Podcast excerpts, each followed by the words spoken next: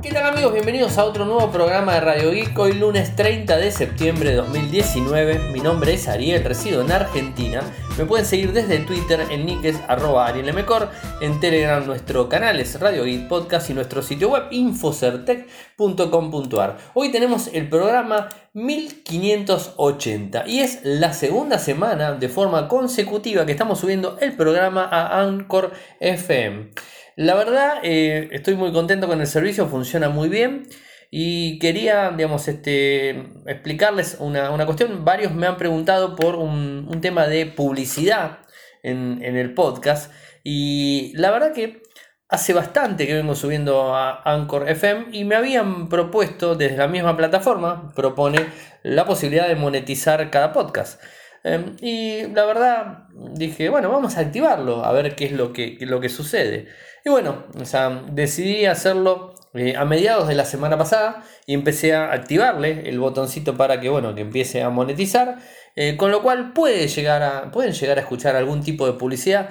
No son muy invasivas, de hecho es al principio, por lo que tengo entendido, las ingresa al principio del mismo y no eh, de forma completa. No dura más de 30 segundos y, digamos, de forma personal no voy a poner ninguna, no voy a no les voy a hablar de Anchor, no les voy a hablar de, eh, de Patreon, tampoco les voy a hablar de Lingwar, ni nada de los auspiciantes que normalmente tenemos, que, los tengo, eh, diríamos, este, en Infocertec, ¿no? Bueno, no voy a hablar más de nada, así que la publicidad que pueden llegar a escuchar es de Anchor FM, que se la empuja a todas las plataformas y que de alguna manera hace que el podcast se monetice. ¿no? Y creo que tampoco es tan complicado y además se puede pasar, o sea, obviamente se puede adelantar la publicidad y bueno, este, seguir escuchando el programa. Y no es invasiva, por lo que tengo entendido, así que espero que, sepan comprender. Hace más de, digamos, de 12, tirando para 13 años que vengo haciendo el podcast.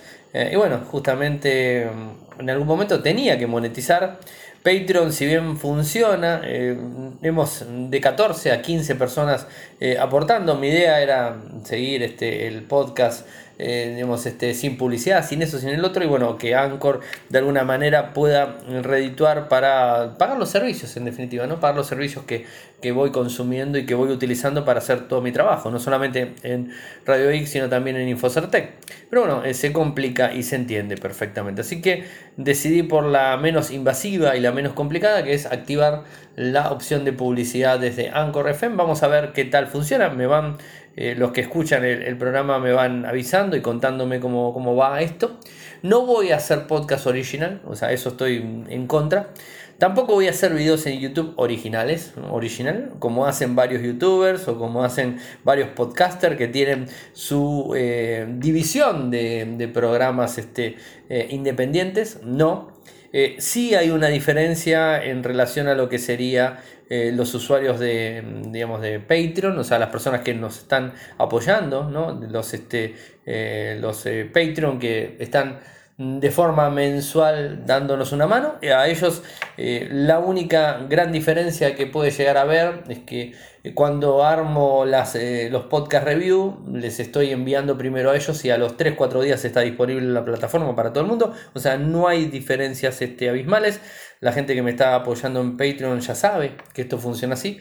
Y les agradezco muchísimo a las 14 personas que están ahí sumadas. No, no llego nunca a superar. Llegué a 15 y se me volvieron a caer a 14 lo entiendo perfectamente. Entonces, bueno, decidí eh, justamente activar, eh, activar la, monetización desde Anchor. Como tengo activa la monetización desde, em, desde YouTube, o sea, YouTube lo tengo activo desde hace años largos, este, la monetización en cada video que voy subiendo. Eso es algo clásico de todos los, este, de todos los programas. Pero bueno, espero que, que lo entiendan, está activo y espero que no les moleste tanto. Así que vayamos con las noticias, que hoy tengo un día plagado de cosas para comentarles. O sea, la lista es bastante, bastante larga. El programa de hoy, como habrán visto las imágenes en, nuestro canal de Telegram, habla de Huawei y de Donald Trump, en donde parece que no va a haber prórrogas. Y el título es No hay prórrogas a Huawei y se vienen represalias. Bueno, y a los aliados las represalias. Así que eh, estaré contándoles en el día de hoy, es el tema central. Eh, la semana pasada vimos un video de, un supuesto Pixel 4 XL eh, que lo mostró un sitio web vietnamita, creo que es así. y aclaramos, en principio, como mismo desde YouTube, en su canal, el, digamos, el canal es Next Drift, dice, eh, dado que el dispositivo aún no se ha anunciado, no podemos decir con certeza que sea este el próximo teléfono insignia de Google, aunque coincide con las imágenes oficiales publicadas por la compañía, sin embargo, esta es nuestra práctica del supuesto Pixel 4 XL. El video tiene muy buena calidad y lo muestra de todos lados, así que los invito a que lo vean, lo publicamos en este, Infocertec la semana pasada y como siempre, en los enlaces del programa del día de hoy van a tener el clic para poder ir directamente al lugar. Logitech compró una empresa de streaming para hacer video, videojuegos, video, video streamers sería, ¿no? O sea, como es eh, el clásico Twitch, pero de Logitech. La empresa se llama Streamlabs ¿eh? y, e inicia sistema de streaming para, para gaming desde Logitech. Logitech es una marca que como todos bien conocemos está muy orientada al gamer, o sea, está bien orientada al gamer, está orientada al usuario en general, pero el gamer también tiene lo suyo, desde mouse ópticos, desde teclados, desde diferentes accesorios, webcam, auriculares, o sea, tiene varios productos orientados al gaming y ahora lo que tendría es no productos, sino servicios orientados al gaming para poder hacer un, stream de los videos. Eh, esto va a funcionar. Eh, el software Streamline es utilizado por eh, una gran y reciente comunidad de jugadores que transmiten en vivo a través de plataformas como Twitch, YouTube, Mixer y Facebook. O sea, esto es muy utilizado. ¿Qué es lo que dice el eh, vicepresidente de juegos de Logitech? La adquisición de Streamlab por Logitech agrega software y herramientas para transmisiones en vivo a nuestra oferta de juegos ya rica. Sus productos complementan nuestra cartera existente y nos servirá a más eh, transmisores de juegos en todo el mundo con experiencia. Bueno, esto es un poco lo que dicen y desde Streamlabs dijeron lo siguiente.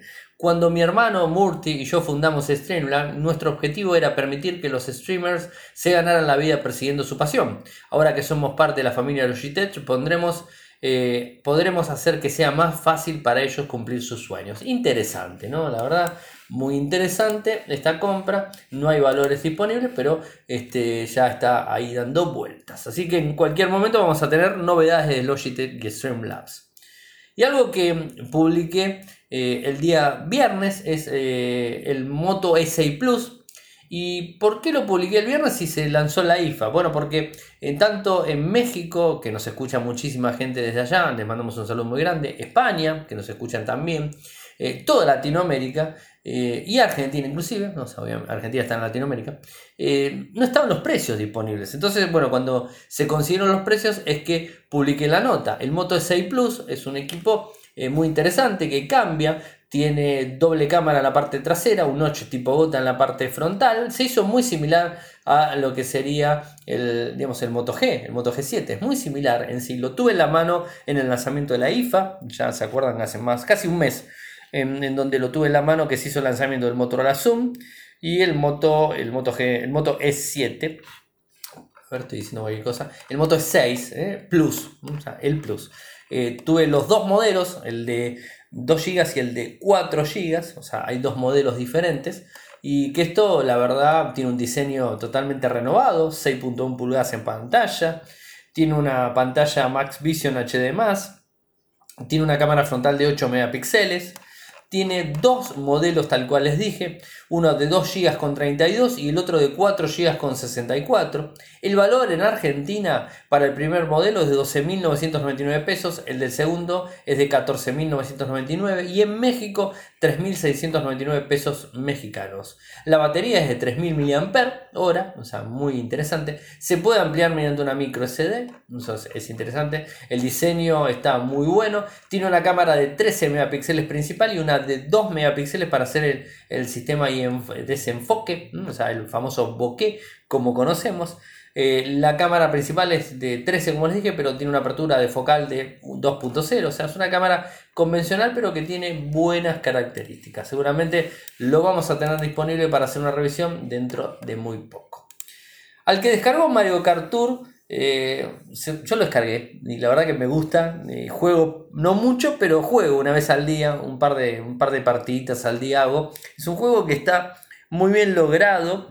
Lograron poner una pantalla en vertical de un smartphone, eh, un juego clásico de, Mario, de Nintendo.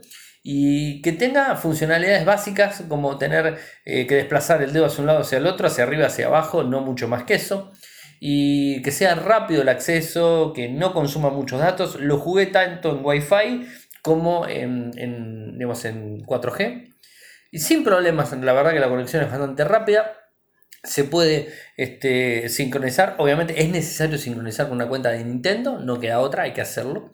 Y lo que vimos la semana pasada es que superó al Pokémon Go en descargas, o sea, muchísimo. A ver, esto no es fuente oficial, porque esto es, eh, es fuente de una, digamos, de una empresa que se llama Aptopia y que justamente lo que hizo fue relevar las descargas off the record, off the record o no oficiales, mejor dicho, en donde dice que eh, ha superado o logró acumular eh, el, juego 10.1 millones de descargas a nivel mundial, tanto en iOS como Android.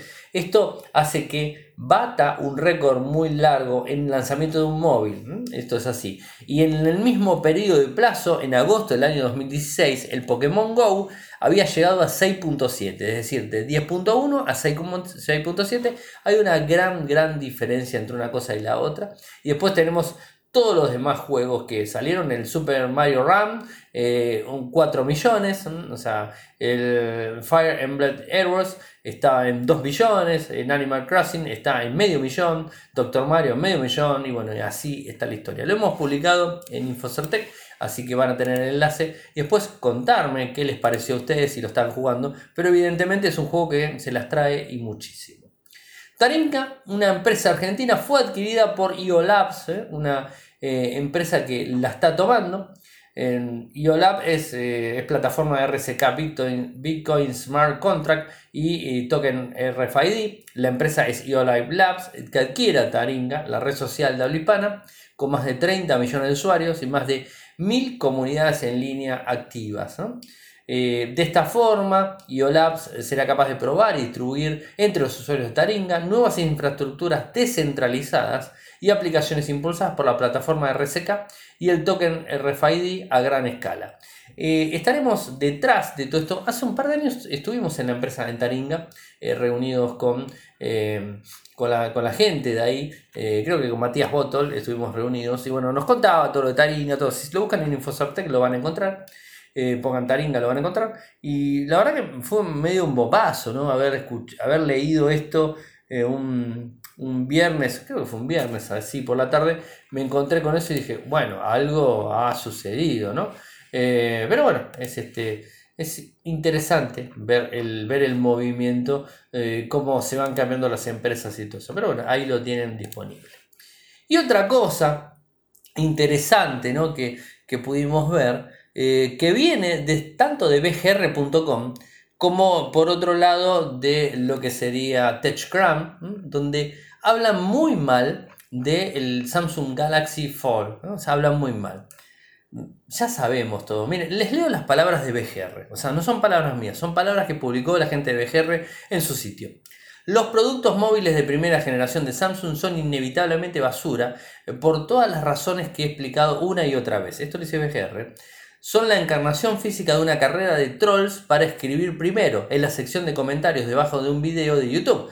Samsung se preocupa mucho más por vencer a la competencia en el mercado con un nuevo producto que por hacer un buen producto. Nunca, nunca debe comprar o deben comprar un producto móvil de primera generación de Samsung. Eso siempre es cierto, pero es especialmente cierto hoy, ahora que el Galaxy Fold finalmente se lanzará en Estados Unidos. Y arremete, ¿eh?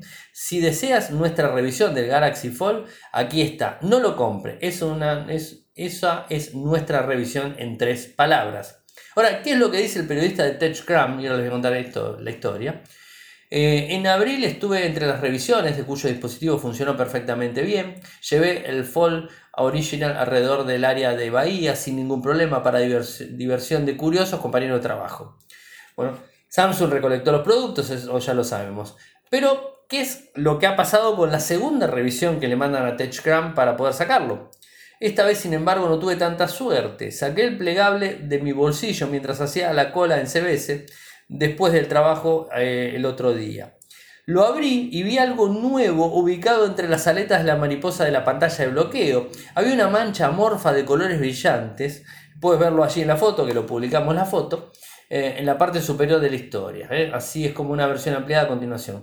No es enorme, tal vez tenga menos de un centímetro de ancho y es un poco difícil de fotografiar. Es lo que mejor sacó. Eh, aún así, no es una gran apariencia después de aproximadamente 27 horas con el dispositivo, teniendo en cuenta que no se dejó caer sobre el concreto, se sumergió en agua o se pisó. Y la colocación justo en el centro amortigua el efecto de la, de la pantalla de 7.3 eh, pulgadas. O sea, evidentemente tienen un problemita los muchachos con, con el Galaxy Fold y no la terminan de pegar. A todo esto, Quisieron lavar la cara, parece la gente de Samsung internacional, ¿no? Global. Eh, y publicaron tres videos donde muestran el Galaxy Fold en display, las cámaras y también el sistema de multitasking. Está todo muy bueno, pero si el teléfono es malo y si tiene problemas como lo están demostrando, ya está, no sirve, no sirve. Vayamos, hagamos borrón y cuenta nueva y saquen otro, porque este la verdad que está mal. O sea, nosotros diríamos una palabra que está mal dicha, pero eh, que es mala palabra, ¿no? Pero bueno, o sea, ya vino mal, vino malo de fábrica y ya está.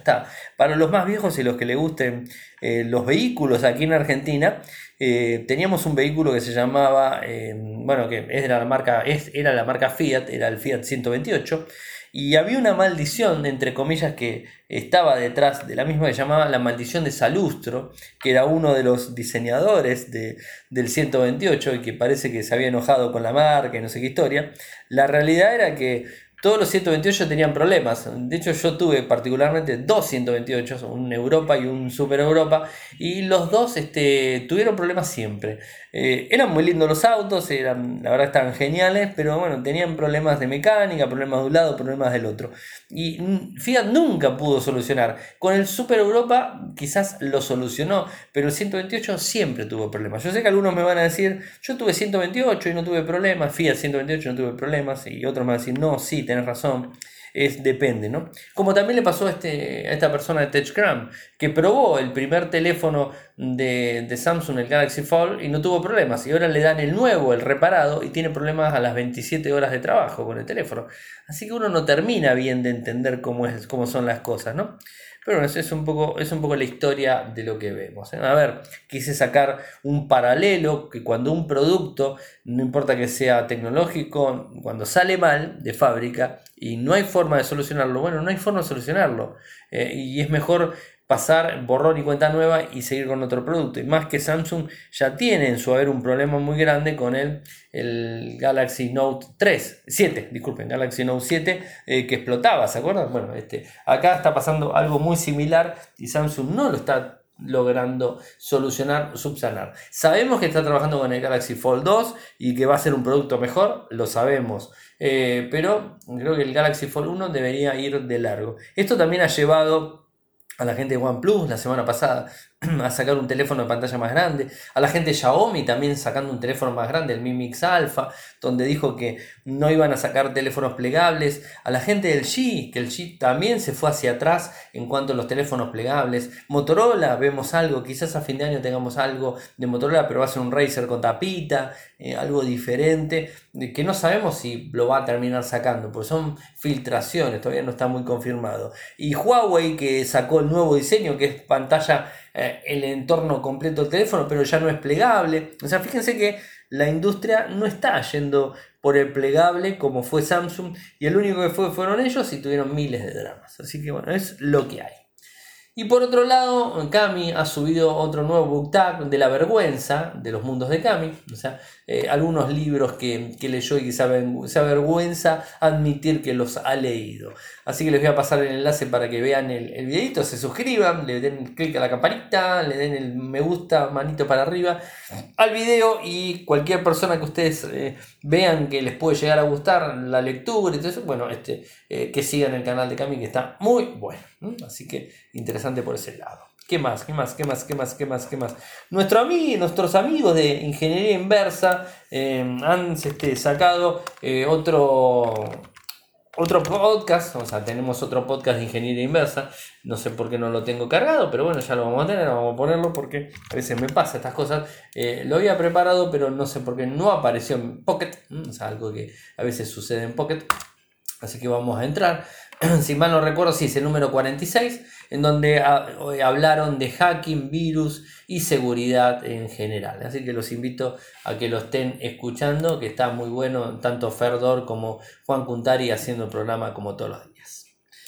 A ver, ¿qué más tenemos? Google Play Music, eh, parece que se termina y de ahora en más, desde Android 10 en adelante, va a ser Google Music directamente o YouTube Music directo.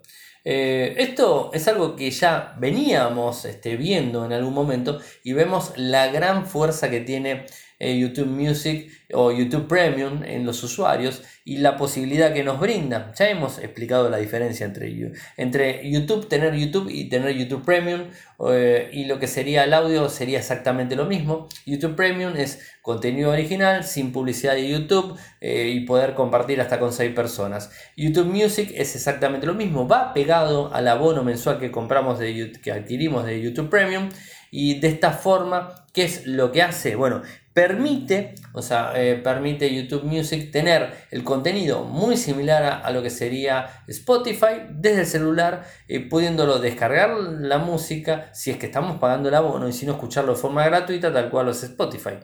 YouTube Music va a reemplazar a Google Play Music y bueno, va a haber algunas quejas. No es la primera vez que la gente de, Google hace un movimiento parecido. En este caso va a dejar de lado a los usuarios de, audio eh, propios que subían a YouTube Play Music. Eh, YouTube no, a Google Play Music. Me hago unos líos con los nombres a veces. A Google Play Music subían su música, sus MP3 directamente para poder escucharlo, mezclada con la música desde el Play, ¿no? Pero bueno, ahora parece ser que esto es así y digamos, lo publicaron en el blog oficial de YouTube. Es decir, desde Android 10 en adelante no va a estar más Google Play Music. ¿Se entiende? Va a estar YouTube Music en lugar de Google Play Music. Y si ustedes quieren desinstalarlo en sus equipos Android, lo pueden hacer. Y pueden usar YouTube Music, que la verdad que funciona muy bien, es excelente el servicio. Eh, y si quieren juntar versión entre lo que es la música y entre lo que son los videos, YouTube Premium es la opción ideal. YouTube Premium con los YouTube, como le dije, sin publicidad. Y YouTube original, hay programas originales. Y sumado YouTube Music eh, para poder escuchar la música descargada. Y que la interfaz de YouTube Music, en principio le tenía un poco de miedo. Eh, hoy por hoy les puedo decir que está muy buena armada. Está mucho mejor que Google Play Music. La interfaz la hicieron muy bien y funciona perfecto. Así que los invito a que lo prueben. Particularmente tengo el servicio pago, todos los meses pago por, por esa cuenta el servicio hogareño convencional que hasta 6 personas te permite eh, compartir desde una cuenta de Gmail. Está buenísimo, ¿eh? se los recomiendo. Parece ser que la gente, de, la gente de iOS o la gente de Apple sigue teniendo problemas y hoy se dio a conocer la versión de iOS 13.1.2 que corrige algunos de los errores en los iPad y los eh, iPhone. Entonces, nuevamente la misma, la misma historia. Em, esto se lanzó el viernes, incluye correcciones de errores, correcciones menores para la aplicación de cámara, copia de seguridad en iCloud, más también hay más cosas.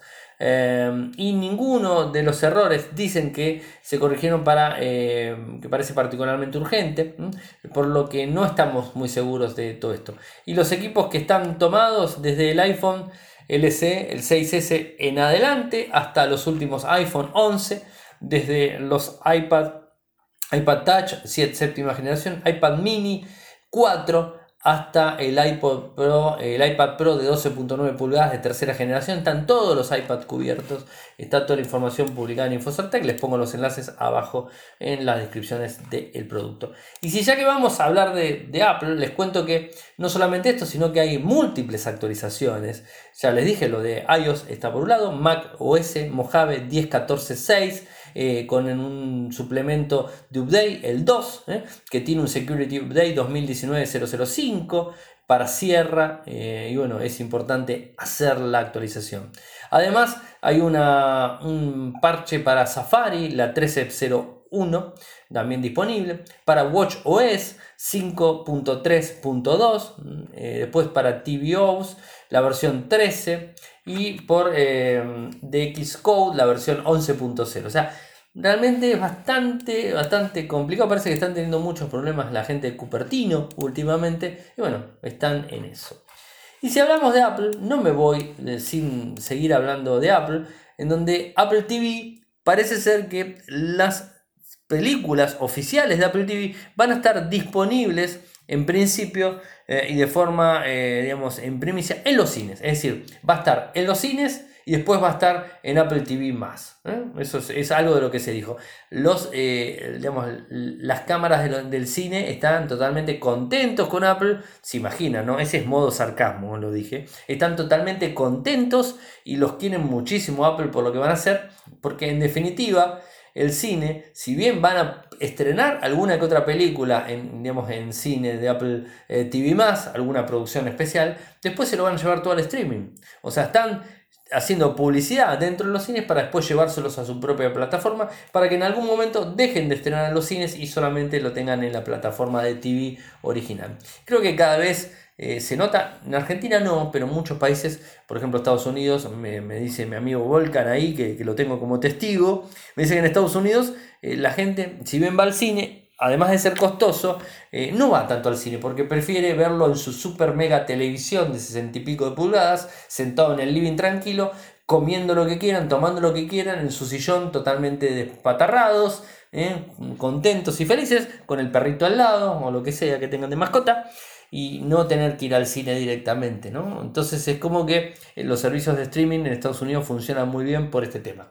Así que bueno, estaremos atentos a ver lo que pasa. Eh, en principio solamente va a ser, eh, los estrenos van a ser en Estados Unidos, como se imaginarán. Y la primera, el ejemplo, la primera es The Elephant Queen, que va a ser estrenada en Nueva York. y después, bueno, de ahí en adelante eh, va a volver a estrenarse, pero en Apple TV el primero de noviembre. Esta es una de las películas que se va a estar estrenando. Después también eh, dicen para el 22 de noviembre The Bunker y que va a estar disponible el 6 de diciembre en la plataforma de Apple TV. O sea, va a tener un, digamos, un colchón de tiempo entre que se estrena en el cine hasta que se estrena en Apple TV. Es decir, el 22 de noviembre va al cine y el 6 en el caso de The Bunker. 22 de noviembre va al cine, el 6 de diciembre va a Apple TV. En el caso de la otra de la otra peli, que son dos ejemplos que, tomé por ahí, es de este de primero de 18 de octubre al 1 de noviembre, que son las dos primeras que se van a estar estrenando. Interesante, pero bueno, complicado por así decirlo. Nuestro amigo Jeff Bezos de Amazon eh, está redactando sus propias leyes para lo que tiene que ver con el reconocimiento facial. Se quiere meter en eso completamente. Eh, Amazon se quiere meter en todos lados. Es muy a lo Facebook, ¿no? Funciona muy bien, pero bueno, tiene un montón de cosas. Han publicado una lista eh, de pautas éticas en su propio blog. O sea, si entran a amazon.com, les voy a pasar el enlace para que lo vean y puedan leerlo tranquilamente.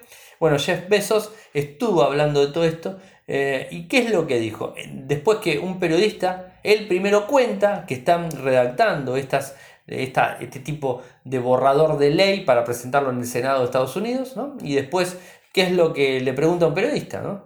Eh, la pregunta le habla directamente de, las, de la propuesta en sí y él responde lo siguiente. Tiene mucho sentido regular esto, es un ejemplo perfecto de algo que tiene aplicaciones realmente positivas por lo que no debe frenarlo, pero al mismo tiempo también existe la posibilidad de abusar de esta clase de tecnología, por lo que las regulaciones son deseables. Esto relacionado al reconocimiento facial en general y que tienen ellos directamente. Eh, y además hablan de un proyecto que ellos tienen que es el Recognition de AWS Amazon Web Services y que digamos, este, están trabajando en el reconocimiento facial directamente sobre AWS y la inteligencia artificial implementada en el mismo, en el mismo sistema. Así que esto viene bastante, bastante complicado. En el comunicado, ¿qué es lo que dicen? Los abogados de la compañía dicen, es una buena señal que Amazon finalmente reconozca los peligros de vigilancia. Disculpen, esto no lo dice Amazon, sino está eh, publicado en la Unión, de Unión Americana de Libertades Civiles, la ACLU, y dicen los abogados lo siguiente. Es una buena señal que Amazon finalmente reconozca los peligros de la vigilancia mediante reconocimiento facial. Pero hemos visto este libro de jugadas antes. Una vez que las empresas se dan cuenta de que la gente exige fuertes protecciones para defender su privacidad, ellas intervienen y aplican reglas débiles que no protegerán ni privacidad ni los derechos de consumidores. Estoy totalmente de acuerdo con lo que está diciendo la ACLU acá. Creo que esto es así. Eh, y bueno, es lo que tenemos hoy día. Una buena noticia, o mejor dicho, un, este, algo anecdótico. 20 años de Wi-Fi. Hoy 20 eh, años de Wi-Fi. 30 de septiembre se cumplen los 20 años en donde el 30 de septiembre de 1999 se conformaba la Wireless Ethernet, Ethernet, Wireless Ethernet eh, Compatibility Alliance. Mi, ya saben, mi inglés es de barrio mm, decadente. Directamente, bueno, ese es mi inglés. Eh, si bien se conformaron el 15 de septiembre, empezaron a trabajar el 30 de septiembre, y de ahí en más arrancó el Wi-Fi. Ustedes saben muy bien quién arrancó todo esto, fue Nokia y Lucent, fueron los dos fundadores de todo esto, que lo fundaron la con... Eh, no, no voy a decirle vuelta al mismo, voy a las, siglas. WSA, este sería el, se fundó el 15 de septiembre de 1999, Nokia y Lucent eran las dos fundadores y de ahí en más adelante se empezaron a sumar eh, al Tricom, al Cisco y un montón de andas vueltas por ahí y este, inclusive Motorola. Así que tuvieron fuertemente. En el 2004 eh, empezó todo lo que es el Wi-Fi con el cifrado. A principio no había cifrado, en el 2004 arrancaron con cifrado. Nació el WPA2, el que usamos mucho hoy día. Eh, y después de ahí en adelante se fue avanzando. Llegando a los días de ahora, ¿no? o sea, al corriente donde tenemos el Wi-Fi 5 que estableció un nuevo récord de velocidad, en donde, por ejemplo, hay en frecuencias de 5 GHz que tenemos en casa nuevamente, bueno, permiten una transferencia de gigabits, digamos, sin ningún tipo de problemas. Eh, después también en el 2019 se han saltado los 30 mil millones de dispositivos en el 2019. ¿no? Llegó la WPA3, esto digamos, este, arrancó en el 2018 y hoy por hoy está disponible. ¿no? Eh, y bueno, protección contra malas contraseñas. ¿no? O sea, esto es un poco la historia. ¿Y qué pasa?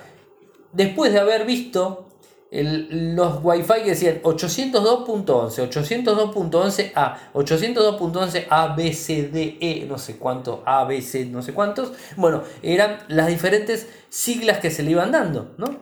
Eh, ahora se cambió totalmente. Desde el Wi-Fi 5 ha cambiado y lo nombramos de otra manera. La Wi-Fi Alliance, eh, que es la nueva eh, denominación de lo que tenga que ver con Wi-Fi. Ha cambiado todo esto y lo ha dicho Wi-Fi 5 y Wi-Fi 6. De hecho, hoy tenemos un audio que estuvimos con uno de los directivos de Qualcomm, que se los prometí la semana pasada. Tenemos un audio con un audio entrevista con uno de los directivos de ventas aquí en Argentina para Qualcomm, eh, pero para toda Latinoamérica, y él nos hablaba del Wi-Fi 6, así que eso lo tenemos ahí, pero larga vida para el Wi-Fi hasta que nos salga una tecnología y la termine superando, hasta el momento es la más importante que tenemos.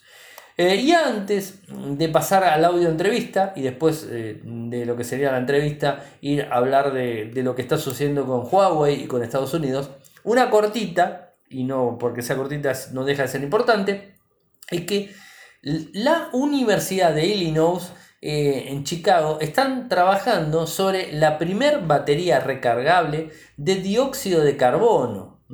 Eh, ¿Qué es lo que quieren hacer? Es reemplazar al litio. De hecho, dicen que el dióxido de carbono es más eficiente que el litio. Y bueno, lo han demostrado. Eh, pero bueno, como siempre tienen determinadas limitaciones. Son las los primeros versiones que hay hasta 5000 ciclos de recarga tiene. El, digamos, este, este, este compuesto que se arma genera también unas, eh, unas calcificaciones internamente que pueden eh, complicarle un poco la existencia a lo que tiene que ver el, digamos, este, la recarga nuevamente. Y bueno, están trabajando en todo eso. Eh, ¿Qué es lo que dice la Facultad de Ingeniería de la UIC? La comunicación, la acumulación de carbono no solo bloquea los sitios activos del catalizador y previene la disfunción de óxido de carbono, sino que también desencadena la descomposición de electrolitos en estado cargado. Bueno, o sea, están trabajando y lo que quieren hacer es reemplazar las baterías de litro, de litio. Estoy medio trabado, ¿no? Litio. Eh, lo que utilizamos normalmente nosotros. Y lo que hablan de la combinación, porque hicieron una combinación de materiales, dicen, nuestra combinación única de materiales ayudó a fabricar la primera batería de dióxido de carbono y litio con mucha más eficiencia y larga vida útil, lo que permitirá su uso en sistemas avanzados de almacenamiento de energía. Esperemos porque la estamos buscando, estamos buscando algo que pueda reemplazar la tecnología de litio que hoy por hoy conocemos. Nos vamos con el audio eh, de Qualcomm con la entrevista y volvemos con la última nota eh, sobre Estados Unidos, Donald Trump y Huawei, a ver cómo sigue esta novela eh, que se viene dando hace bastante tiempo desde este año. Nos encontramos con Santiago Fontán Balestra, que es director de ventas para Qualcomm aquí en Argentina. ¿Qué tal, Santiago? ¿Cómo estás? Bien, muy bien, Ariel. Bueno, estuvimos reunidos un rato hablando y me estuvo contando Santiago todo lo que eh, utiliza y todo lo que tiene la gente de Qualcomm eh, a nivel mundial. Contanos un poco, hacernos un resumen, porque son tantas cosas que tendríamos media hora a hablar, más o menos. Sí, la verdad que son muchas. Eh, bueno, hemos comentado ahí de los últimos procesadores de Qualcomm, de los Qualcomm Snapdragon, muchos de los cuales ya vienen con tecnología 5G. Los primeros teléfonos 5G que ya existen son eh, con tecnología Qualcomm. Hemos hablado también de, la evolución de Wi-Fi, que es el Wi-Fi distribuido o mesh. ¿sí? Esto es, por ejemplo, tener tres nodos de Wi-Fi en tu casa y poder hacer handover. ¿sí? Cambian de nodo sin perder conexión, o sea, uno puede estar caminando por la casa eh, haciendo una llamada y, sin parar la conexión, y eso es una diferencia importante con respecto a un extensor de Wi-Fi. Otra tecnología importante y también innovadora de Qualcomm son las Always On, Always Connected PCs, que son eh, PCs o tablets que vienen más allá de Wi-Fi con tecnología LTE y Windows 10. ¿sí?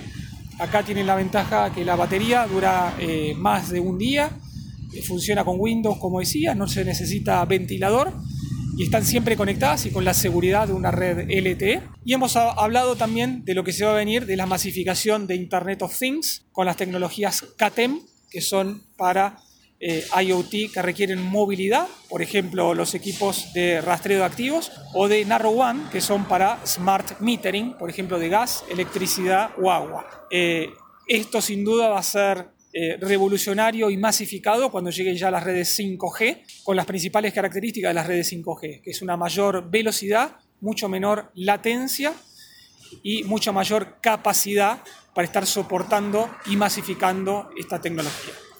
Bien, contaste del 5G, del 6G, hablaste. El mesh, bueno, el mesh para darle una, digamos, algo, una analogía es como cuando vamos caminando por la calle y no se nos cae la red y seguimos hablando por teléfono. Totalmente. a veces en Argentina se nos cae, pero no importa. La idea es que no se caiga la conexión, pero el mesh funciona así. Hablaste también de los micros. Eh, ¿Qué puedes nos contar en un tema de los micros y los núcleos? Que estuvimos hablando un rato y está bueno desmitificar el, el tema microprocesador con los núcleos, con los core, porque en definitiva la gente quiere tantos núcleos, pero en la computadora de la casa o en la portátil tiene menos núcleos que en el celular, si vamos al caso. Hay veces, depende. Sí, totalmente, es un excelente, excelente punto. Hoy los procesadores más avanzados de un smartphone son un chipset también, un conjunto de chips o de motores que pueden tener hasta 10 motores. ¿sí? Uno es la CPU, uno la eh, GPU, la interfaz gráfica, otro es el modem, otro controla la duración de la batería, otro hace otro tipo de cálculos y así. En total 10. ¿sí? Cuando uno habla de cores, está hablando de una característica del CPU. Eh, el CPU hoy es el 15% de eh, lo que es el total del chipset, ¿sí? Con lo cual uno primero está hablando de una característica solamente del 15% del procesador o chipset, ¿sí? Ínfimo. Ínfimo. Y uno cuando habla con cantidad de cores, realmente no es tan relevante si tiene dos cores o, dual core o quad core o octa core. Lo importante es la experiencia que brinda al consumidor final un determinado dispositivo. ¿sí? En definitiva es la calidad de juegos que puede tener, la calidad de sonido, las fotos que puede sacar, y eso no es solamente una característica de la CPU. ¿sí? En definitiva, lo que importa es la experiencia eh, al cliente y del usuario de un dispositivo.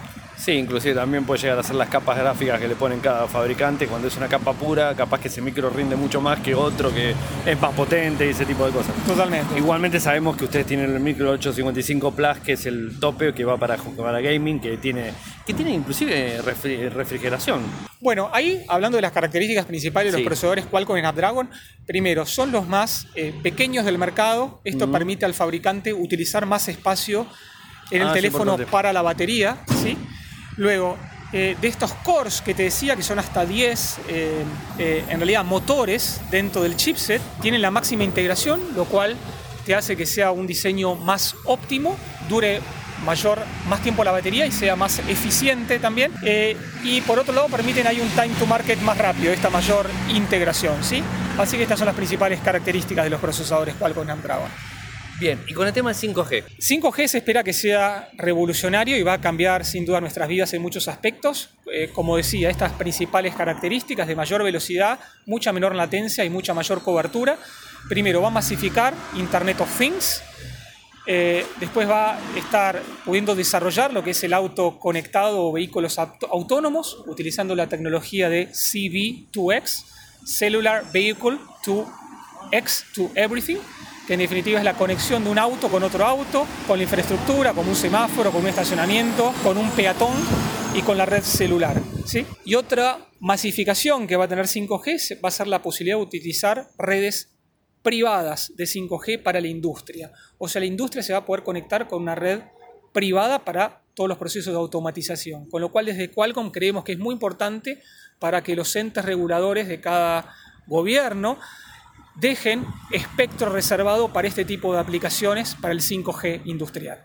Digamos, y lo que hay que contar también que el 5G, por más que sean un montón de compañías, ustedes tienen muchas patentes, o sea, To- Totalmente, eso es, esto es un punto muy importante. Qualcomm, más allá de ser un eh, fabricante de procesadores, eh, tiene también, eh, inventa tecnología, luego las patenta y luego cobra regalías por esa tecnología. Qualcomm, para explicarlo muy fácil, creó la tecnología 3G, 4G, y la mayoría de las patentes de 5G son propiedad de Qualcomm. Las otras son de Huawei, ¿sí? Así que ¿son Qualcomm... los dos únicos? ¿Eh? Prácticamente. Prácticamente son sí. La gran Bueno. mayoría. Con lo cual... eh, Le compran a Huawei y de todo. Sí, eh, con lo cual Qualcomm gana también eh, regalías por uso de tecnología independientemente del procesador que lleve. Claro, no importa, me compro un teléfono que tiene un microprocesador Exynos, ya que hablaste de Huawei, perdón, eh, Kirin, eh, ya que hablaste de ellos, eh, y le estás pagando también a Qualcomm con el 5G. Sí, ¿Y con por el tema de licencias, sí. Eh, me gustó mucho el tema de los equipos. Es una cosa que a mí particularmente me gusta mucho la movilidad y creo, digamos, a mi punto de vista, creo que es un, es un buen, buen punto para, para enfocar. Eso, digamos, está en Latinoamérica, están, vos me contaste algunas marcas que están trabajando con las- los equipos. Las notebooks conectadas, sí, ¿no? sí. Sí, les llamamos Always On, Always Connected PCs.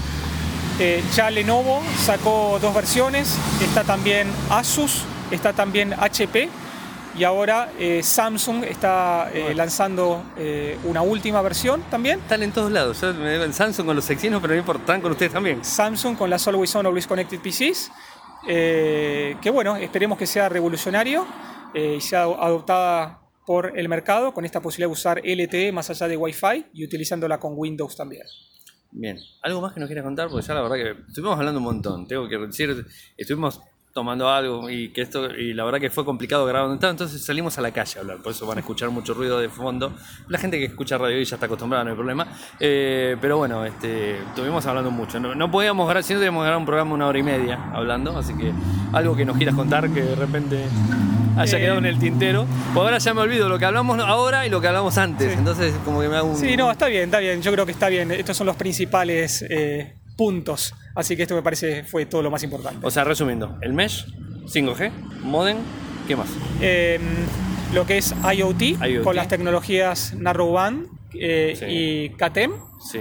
y eh, el auto eh, conectado con las tecnologías CV2X. Sí, obviamente muchas de las tecnologías que hablamos acá en Argentina no las tenemos, pero seguramente alguien que está escuchando afuera las ha visto o las ha probado. En las grandes ferias mundiales están para sí, son todas tecnologías eh, que están estandarizadas por 3GPP. Así que bueno, en algún momento llegarán. Eh, en Argentina nos gusta mucho la tecnología, muchas veces llegan cosas eh, después que otros países, pero cuando llegan, Pero llegan, las ¿eh? adoptamos muy rápidamente. Llegan, llegan. Y muy, muy bueno. El micro, el 855, te digo la verdad, lo tengo unas ganas de probar un equipo con 855. Así que si tienen uno en algún momento me avisan y lo voy a probar. Yo corro a, a verlo. Bueno, muchísimas gracias, Santiago. A vos, por el tiempo. Gracias. Muchas gracias a la gente de Qualcomm Argentina y a Santiago Fontán Balestra por eh, digamos, la amabilidad de atendernos y poder realizar esta entrevista que eh, les acabamos de, de presentar. Y bueno, ahora me toca hablar del tema del día, ¿no? O sea, como tal cual les dije, no hay prórrogas a Huawei, se vienen las represalias, a los aliados, ¿eh? Ojo con esto. Bueno, eh, ya sabemos cómo es la historia. Eh, el gobierno de Estados Unidos lo acusa a Huawei de poner, de espiar desde las antenas, desde su infraestructura, espiar a los gobiernos de todo el mundo. Y no solamente Estados Unidos, sino que lo acusa que en todo el mundo está haciendo lo mismo. Eh, la realidad es que hay muchísimas antenas dando vueltas de Huawei a lo largo de todo el mundo. En gran cantidad de infraestructura de redes es de Huawei en el mundo entero. Y más que nada en los proveedores de, de comunicaciones. Aquí en Argentina de hecho tenemos un montón. ¿Y qué es lo que dijo Donald Trump con su gobierno? Es que los acusa de espiar y automáticamente los acusa de espiar, les obliga a las telcos que están en Estados Unidos a reemplazar sus antenas de Huawei por antenas de otra marca. Eh, y no solamente esto, sino que también lo puso en una lista negra a la gente de Huawei, donde ninguna empresa norteamericana puede realizar ningún tipo de comercialización con, o comerciar directamente con Huawei China, o con Huawei en definitiva, ¿no? Y esto lo hemos visto plasmado por primera vez en el Huawei Mate, 20, Mate 30 Pro, o Mate 30 en sí, que vino sin eh, Android eh, versión convencional, con las Google Apps, sino que vino con una versión Android AOSP y su propia tienda que ya le hemos comentado la semana pasada. Es decir, esto perjudicó eh, también, no solamente perjudicó a Huawei, sino perjudicó a Microsoft, perjudicó a Google, perjudicó a un montón de empresas que de alguna manera tienen comercio con, con- con la gente de, de Huawei, ¿no? Inclusive Qualcomm, lo acaba de decir este, eh, el entrevistado, o sea, lo teníamos a Santiago que nos explicaba y nos decía que ellos, más allá de que eh, las los microprocesadores y los modem que tiene la gente de Qualcomm, perdón, los modem que tiene la gente de Huawei en Kirin directamente, le tiene que pagar licencias a Qualcomm por utilizar el 4G. Entonces, si le tiene que pagar a Qualcomm, ¿qué va a pasar si lo bloquean de forma completa? O sea, Qualcomm le va a poder seguir cobrando las licencias a, a Huawei, gratis no se lo va a dar. Entonces, ¿cómo va a terminar esto? No tengo ni la más mínima idea. Le dio 90 días de plazo para que las teleoperadoras de Estados Unidos puedan cambiar las antenas. Le volvió a dar 90 días para que sigan cambiando las antenas. No sé en qué fase están. Todos pensábamos que iba a solucionarse eh, entre China y Estados Unidos, porque esto no deja de ser una guerra comercial. Tiene muy poco, ¿cómo podemos decir? Eh, tiene muy poca seriedad cuando se habla de, de- temas de, espionaje y todo eso en, en los servidores, gracias a Huawei. Tiene muy poca seriedad porque no no hay ni una sola prueba que lo indique. Y los operadores nunca se quejaron y ellos son los primeros que detectan este tipo de cosas, ¿no? A no ser de que estén aliados con Huawei, algo que no creo, porque tendría que ser todo el mundo, todos los operadores de todo el mundo tendrían que estar aliados. O sea, es bastante difícil esta situación, así que bueno, la realidad es que le falta poquito para que se venza este acuerdo en donde eh, no va a haber más prórrogas, según lo que dicen, o sea, se queda acá la historia y además de todo esto, eh, el problema, ¿saben dónde? Termina noviembre el plazo, falta todavía, falta octubre y falta noviembre, o sea, falta un poquito de plazo, tiene. Pero ya empezamos a ver lo primero, donde Huawei, con el, como les dije, con el Mate 30, la línea Mate 30 tuvo que poner su AOSP. Y después habrá que ver si lo van a seguir dejando trabajar con la arquitectura RM y si después van a poder poner 4G y si después van a poder conectarlo en Wi-Fi, porque Wi-Fi Alliance es de Estados Unidos, entonces no puede comercializar la licencia para utilizar Wi-Fi en un teléfono. No, la verdad que es un, es un lío muy grande en donde estamos viendo un gran tema eh, político comercial entre China y Estados Unidos y están apretándolo a China con lo que más le puede llegar a doler, que es su marca fuerte en el mercado, ¿no? Que tiene el PBI más grande en tecnología, lo tiene Huawei allá. Entonces esto la verdad que genera problemas de todo sentido y tipo. ¿no? Ya lo vemos con, el Mate 30 y lo vamos a empezar a ver con más cosas, ¿eh? hasta que ver qué, termina pasando. Eh, a todo esto no queda acá y Trump no se queda contento, sino que empieza a apretar a los aliados en todo el mundo diciéndoles que no tienen que utilizar la tecnología de Huawei. ¿Y cómo los aprieta? Bueno, fíjense qué linda forma de apretar a, los gobiernos de todo el mundo, diciéndole que no van a tener más ningún tipo de comunicación secreta o lo que sea porque no confían en su infraestructura de redes. Es decir, todo lo que se puede llegar a estar eh, comunicando eh, de forma oficial entre Estados Unidos y, no sé, eh, UK, España, eh, Italia, Francia, no sé, en que se les ocurra. Bueno, si no eh, cambian las antenas, eh, van a cortar esa comunicación, digamos, este, de inteligencia que tienen, por así decirlo, la van a comunicar. Esto la verdad que no está para nada bueno y pensando más que nada en, digamos, en los posibles problemas que podría atraer estas cuestiones. Recuerden que vivimos en un mundo con atentados, vivimos en un mundo complicado en donde los servicios de inteligencia o todo lo que tenga que ver con, con, esa historia tienen que tener comunicación. O sea, más allá de que no lo dicen, sabemos que la tiene, eh, pero la necesita además de todo esto. Bueno, al parecer Donald Trump lo que va a hacer, o el gobierno norteamericano, les va a empezar a cortar ese tipo de comunicación. Le va, les va a pegar de una manera que le duela, porque obviamente no los puede obligar a cambiar las antenas, porque además es una locura. Eh, en principio, ¿por qué digo que es una locura? Porque no hay ningún dato, no hay ningún estudio, no hay ningún informe, no hay absolutamente nada que diga y que demuestre que Huawei está interfiriendo en las comunicaciones o está interceptando las comunicaciones de celulares, de, las comunicaciones móviles, ¿no? para hacerlo más fácil, las está interceptando y enviándolas a China.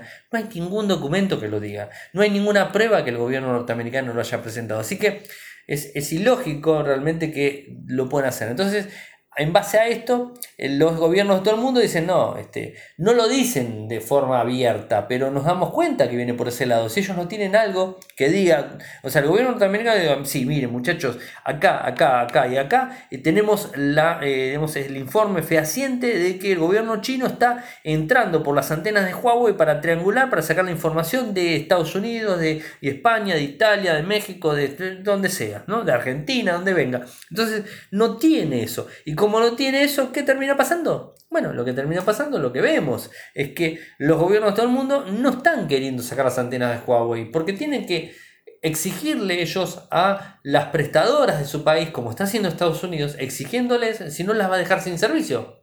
No sé qué tipo de represalia va a tomar con las prestadoras de Estados Unidos que dicen, no, mira, yo, la verdad, las antenas que tengo funcionan. No voy a ponerme a gastar plata eh, para cambiar la antena en, no sé, en el estado tanto, en, digamos, en el pueblito tanto, no la voy a cambiar, porque la verdad que no me hace falta cambiarla.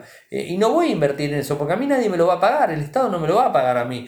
Eh, Estados Unidos no me lo va a pagar, el gobierno federal me lo va a estar pagando. Entonces, la situación es complicada. Y si esto lo traspolamos a otros países del mundo que quizás no tengan el dinero ni siquiera para soportar este, este embate norteamericano contra China, eh, eh, bueno, la cuestión es que no están cambiando. Entonces, ¿qué es lo que, lo que pretenden hacer? Es cortarle la comunicación de ese estilo. Eh, no especificaron ninguna otra medida, o sea, ninguna otra medida de corte hacia a otros países aliados de Estados Unidos al menos no lo han contado ahora, pero estudia tomar algunas medidas coercivas con sus propios aliados. ¿eh? Eh, si estos no renuncian a usar equipamiento de Huawei en sus sistemas de comunicaciones en 5G. Pero esto, como dice 5G, también dice 4G. Evidentemente bajaron un poco el tono, porque de, de 4G a 5G hay una gran diferencia. Es decir, de 5G no le compro a Huawei para 5G, pero quizás los dejen trabajar con 4G. Pero quizás tomen alguna medida más básica para los que tienen 4G. Bueno, o sea, no sé realmente cómo es la historia, cómo va a terminar esto, pero no creo que sea muy, muy bueno eh, esta cuestión. Y esto va a continuar por así decirlo, va a ir continuando en el 2020, porque recién en el 2020 va a haber reelección o elección en Estados Unidos y veremos si sigue Donald Trump. Y si sigue Donald Trump va a seguir con la misma política. Y si viene otro presidente va a cambiar. Yo creo que esto no es ni bueno ni para Huawei, tampoco creo que sea bueno para Estados Unidos, porque ya sabemos que no es bueno para Estados Unidos. Porque la gente de Microsoft se lo ha dicho, Tim Cook se ha ido a pelear también con, bueno, a hablar con, con Trump, eh, varios presidentes, Nintendo, eh, todos están medio mal por esta situación. Y bueno, creo que no, no, sé cómo, cómo la van a llevar adelante, no tengo mucha idea, eh, pero bueno, mientras tanto, Huawei en China, esto me quedaba colgado, Huawei en China está vendiendo los Mate 30 eh, y 30 Pro a valores muchísimo inferiores al mercado español, por ejemplo. Eh, les cuento, eh, el Mate 30 lo está empezando a vender a 3.999 yuanes. Esto sería al cambio en euros 512 y al cambio en dólares 560. Mientras que ese equipo está a 799 y hay otro tanto también en dólares. O sea, le está reduciendo un montón. Y el Mate 30 Pro lo está vendiendo a 5.799 yuanes, 743 al cambio en euros, 812 al cambio en euros, mientras que ese equipo está a 1.100 euros o 1.100 dólares. O sea, fíjense que le está empezando a bajar para qué? Para vender más dispositivos en China, en donde no tiene ningún tipo de restricción y que el Huawei reina en ese lugar. Eh, así que no sé qué decirle, la situación está complicada quería contarles un poco esto eh, y bueno, obviamente escuchar los comentarios que tiene cada uno. Hemos, hemos, llegado al final del programa. Saben que pueden seguirme desde Twitter. Mi nick es arroba arielmecor. En Telegram nuestro canal es Radio y Podcast. Nuestro sitio web infocertec.com.ar. Mi correo electrónico arielmecor.gmail.com. En Patreon estamos en www.patreon.com radioic. Muchas gracias por escucharme y será hasta mañana. Chau.